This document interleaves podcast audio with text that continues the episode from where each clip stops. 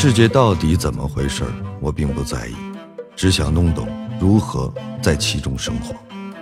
我不是钻牛角尖儿，我只是动物世界里的独角兽。独角兽。我是杨硕，这里是听说高级患者。喜马拉雅的听众朋友们，大家好，我是杨硕，欢迎各位准时锁定《听说高级患者》节目。上期给大家留下的互动话题是：用三个词形容你眼中的极限运动文化，你会选择哪三个词？来看看大家都说了些什么。一位叫做黑豆大侠的朋友说：“在我眼中，极限运动文化就是疯狂、自由、宣泄、释放自我、找寻自我，用不一样的视角看这个世界。”黑豆大侠，你的总结还是很到位的。就拿冲浪来说，冲浪总是会让我发现不一样的景色。每次冲浪看到的大海都是一个全新的大海，那种感觉也是很神奇。听友一见如故拉拉说：“我觉得极限运动文化应该归纳成酷、帅、炸。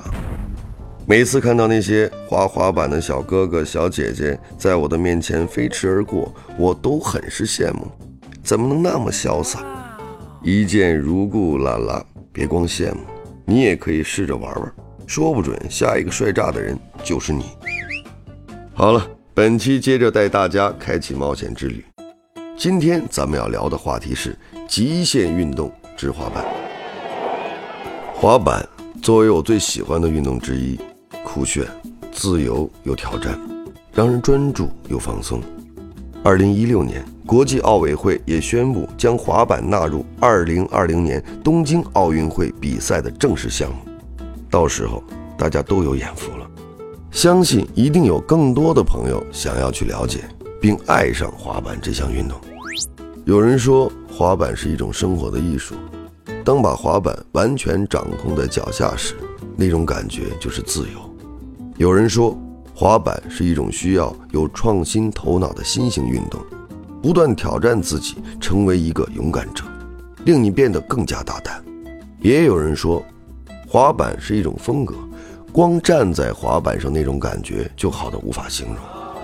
对我而言，与其把滑滑板说成是一种运动，不如说是一种放松心情的休闲方式。它是我在剧组生活的一部分，只要我进组。滑板基本都会带在身边，遇上中场休息，随手就能拿出来练一会儿。之前我在拍摄《时间都知道》的时候，在等待的过程中，虽然我穿着皮鞋西装，但我也拿起了我的滑板，在边上玩了会儿，不仅能调整状态，整个人都会变得很轻松。再有，前段时间我在拍《大江大河》这个戏，这部剧主要是讲现代农村改革的内容。那我在组里整天穿着大棉袄、大棉裤，还有大布鞋。那天拍完戏，闲着没事儿，我就想玩会儿滑板，然后直接我就在村边上穿着我的大棉袄、大棉裤、大布鞋在那儿滑。您可以想象一下，路过的人会是什么样的心情？大部分玩滑板的人都特别注重穿搭，这也是一种滑板时尚，长袜、板鞋、发带。舒适宽松的衣服，这些一般是标配。我呢，基本都是随心情。心血来潮的时候，管它什么西装、运动服，这些我都穿着玩过。怎么自在怎么来。本来就是一项轻松的运动，顺心最重要。说了这么多，相信应该有听众开始对滑板产生兴趣了。对于初级进门的选手，我觉得可以选择一些小鱼板来尝试一下。小鱼板相较于其他的板子要短一些，更容易掌控。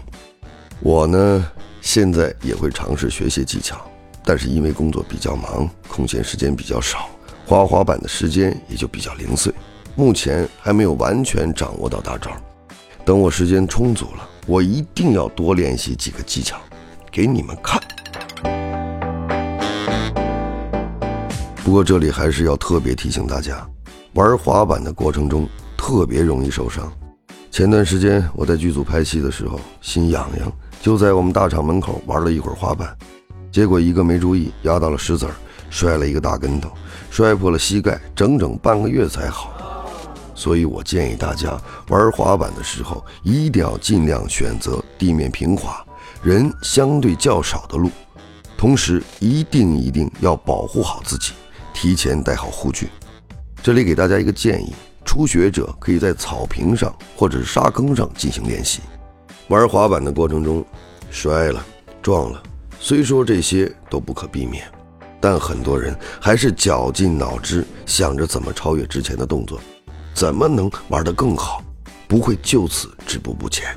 做好安全防护，同时放心大胆地往前进，勇于尝试，又能稳扎稳打，一步一步慢慢来，就总能达成自己想要的那个样子。好了，今天的节目就到这里了，下期我们要一起探讨的主题是。